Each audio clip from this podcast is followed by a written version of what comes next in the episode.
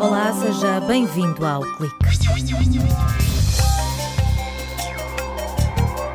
Para diminuir o número de acidentes e doenças profissionais, o projeto Mind Safety quer pôr as escolas a debater questões relacionadas com a segurança e a saúde nos locais de trabalho. Com financiamento do Erasmus Plus, investigadores de cinco países europeus estão a criar materiais pedagógicos que alertam jovens e professores para situações de risco.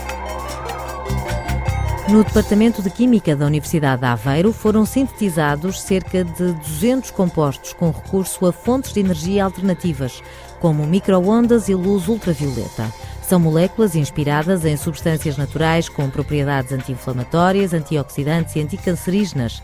Este trabalho de doutoramento foi premiado com uma menção honrosa pela Sociedade Portuguesa de Química. Para quem anda na escola, o mundo laboral é ainda uma miragem. Talvez por isso os jovens olhem para a segurança e para a saúde nos locais de trabalho com uma certa indiferença e desinteresse. Mas o projeto Mind Safety quer pôr os alunos do terceiro ciclo e do secundário a refletir sobre o assunto. Fernanda Rodrigues, investigadora no Departamento de Engenharia Civil da Universidade de Aveiro, explica por que motivo é fundamental levar este tema para as salas de aula. A incidência de acidentes de trabalho e de doenças profissionais e doenças ocupacionais nas camadas mais jovens é muito elevada e, portanto, há necessidade de os preparar para o mundo do trabalho, portanto, para o exercício das suas profissões eh, e, portanto, este, esta temática pode ser integrada ao nível das várias componentes curriculares mas com este projeto nós queríamos uh, introduzir de uma forma mais sistematizada, mais estruturada e, portanto, dar-lhe também aos professores estas competências. Financiado pelo Erasmus Plus, o projeto está a criar materiais didáticos para professores e alunos. Dos cinco países envolvidos, apenas Espanha tinha feito o trabalho de casa. Tanto em Portugal como na República Checa, Roménia e Holanda, faltavam instrumentos pedagógicos adequados a este tema. Para atrair os alunos, a equipa da Universidade de Aveiro fez oito vídeos curtos sobre diferentes riscos. Joana Beja, aluna de doutoramento, adianta que as imagens retratam cenas do dia a dia, protagonizadas pelo Rick. Um dos cenários, na temática dos riscos químicos, a irmã do, do Rick é manicure e lida com muitos produtos químicos. E o Rick está preocupado enquanto a, está a ajudar a, a descarregar estes produtos, com a série de sinais que encontra nesses produtos, não é? Todos os riscos a que ela está exposta e está-se a questionar se ela terá noção desses riscos. Esse é um exemplo dos riscos químicos. Os riscos biológicos, pegamos numa situação em que o Rick teve um iogurte durante o dia inteiro na sua mochila e no final do dia, um dia cheio de sol, ele está com alguma fome e decide beber esse iogurte. Uh, será que esse iogurte ainda está uh, apto para ser bebido, não é? Os vídeos são um rastilho para outros conteúdos. Os alunos são desafiados a experimentar em sala de aula algumas estratégias. Mariana Clemente, pulseira do projeto, sublinha que as atividades apelam à criatividade, ao espírito crítico e convidam os jovens a olhar à volta e procurar situações de risco e boas práticas. Pede-se aos alunos que uh, abordem a questão por diferentes perspectivas.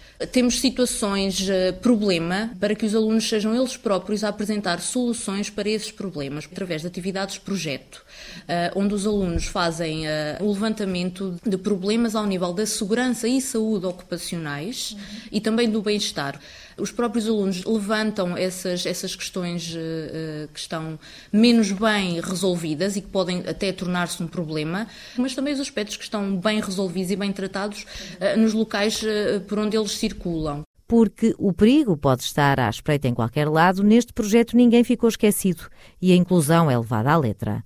Os investigadores fizeram os ajustes necessários para que os alunos com cegueira e baixa visão possam também ter acesso a todos os conteúdos. A ideia não é permitir que alunos com cegueira e baixa visão estejam em segurança, por exemplo, num laboratório.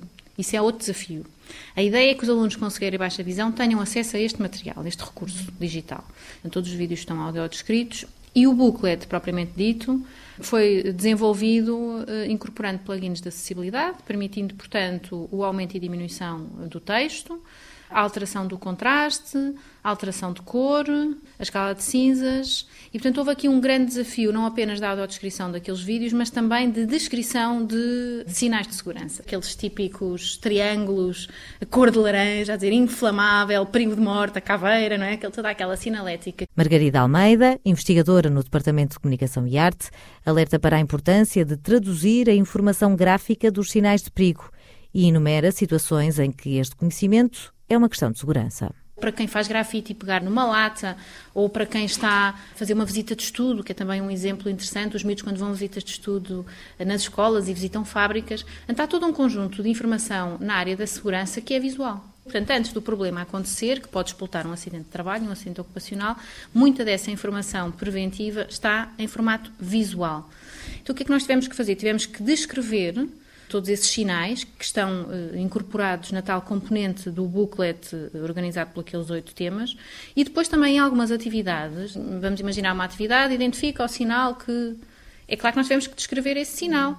E é preciso fazer este trabalho e este trabalho não estava feito. Temas que serão abordados em várias disciplinas e não apenas em Fisicoquímica ou Biologia, onde tradicionalmente estas questões fazem parte dos currículos. Fernanda Rodrigues esclarece que os materiais serão validados em escolas piloto de todos os países que participam no projeto e também por pessoas com cegueira e baixa visão.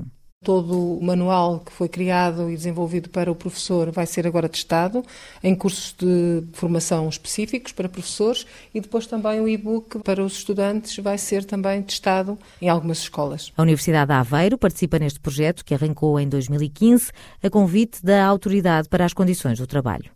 A equipa é constituída por investigadores dos Departamentos de Comunicação e Arte, Engenharia Civil e Educação e Psicologia. A tese de doutoramento de Genisa Rocha foi beber inspiração à natureza. No seu trabalho, a investigadora do Departamento de Química procurou imitar alguns compostos com propriedades biológicas interessantes que existem, por exemplo, em plantas, líquens e fungos. Por exemplo, flavonas, flavononas, quinolonas, acridonas, xantonas e que estão descritas por terem propriedades antioxidantes e anticancerígenas. Então, nós delineamos rotas sintéticas para fazer compostos que tinham estruturas semelhantes a estes compostos. E foi o que nós fizemos, para depois estudar o seu potencial. Na Universidade de Aveiro, o grupo de Química Orgânica trata estas estruturas por tu. Extrair, isolar e purificar estes compostos que existem nas plantas sai caro. Além disso, não existem em quantidade suficiente para alimentar a indústria. Daí a importância de técnicas que permitam replicar estas substâncias em larga escala. Neste trabalho, para a síntese dos compostos, foram usadas duas fontes de energia alternativas. São novas metodologias mais vantajosas face às abordagens tradicionais. Nós, por exemplo, utilizamos radiação microondas para sintetizar as tristirilflavonas e uma lâmpada de UV. Essa lâmpada de UV foi utilizada para fazer um, os derivados de xantonas e de acridonas reduzir o tempo de reação, nós podemos fazer essas reações sem usar solventes e muitas vezes quando tu retiras os solventes do meio reacional estás a tornar o processo mais simples e menos tóxico. Tu consegues obter rendimentos muito, muito melhores, muito mais altos, com menos tempo de reação. Os nomes são complicados, mas na prática é como se fosse um Lego. Diferentes combinações dão diferentes propriedades. Cada variação no desenho de uma molécula dá direito a um novo composto. A investigadora do Departamento de Química explica que com estas técnicas conseguiram sintetizar 200 compostos, sendo que cerca de 60 deles são novos derivados, com especial incidência nas xantonas e nas flavonas, compostos conhecidos pelas propriedades antifúngicas, anti-inflamatórias e anticancerígenas. A família 3 tirilflavonas estão divididas em dois, 2 tirilflavonas e 3 tirilflavonas. É a posição onde está o núcleo estiril. E não existe assim grande coisa acerca de estudos de três tirilflavonas. Foi por isso é que nós fomos por este caminho, porque queríamos saber mais sobre esta família de compostos. Aqui, o que nos interessava e os que iam ser estudados eram estes, as três tirilflavonas e as xantonas.